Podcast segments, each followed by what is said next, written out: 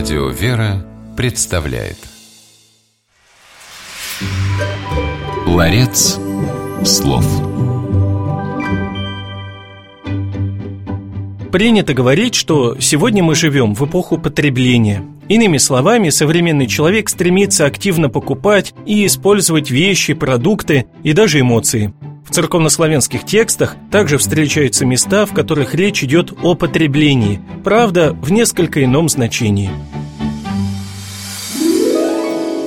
В эфире программа «Ларец слов» и ведущий священник Антоний Борисов. Сегодня в нашем ларце церковнославянских слов и выражений оказалось слово «потреблятие».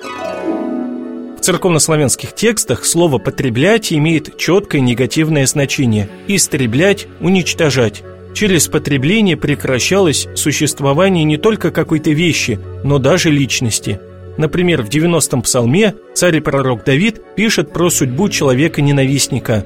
«Имя его Бог потребил иси во век и век века. Имя его Бог истребил навсегда».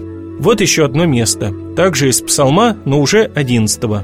«Потребит Господь вся устны льстивая, язык велеречивый». То есть истребит Господь все лживые уста и многословный язык. Интересное значение имеет и слово «потребитель». В церковнославянском языке оно означает «истребитель». «Тебе славим тли потребителя, славим тебя, уничтожителя смерти», поется на вечернем богослужении. Интересно, что в отношении людей глагол «потребляйте» используется только в текстах Ветхого Завета. С установлением Завета Нового поменялось и употребление «потреблятие». Оно стало относиться не к врагам истинной веры, а к негативным качествам людей.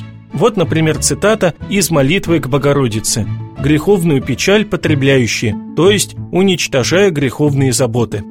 Итак, запомним, что церковнославянское слово «потребляйте» имеет значение «истреблять», «уничтожать». Родственное ему существительное «потребитель» переводится как «истребитель».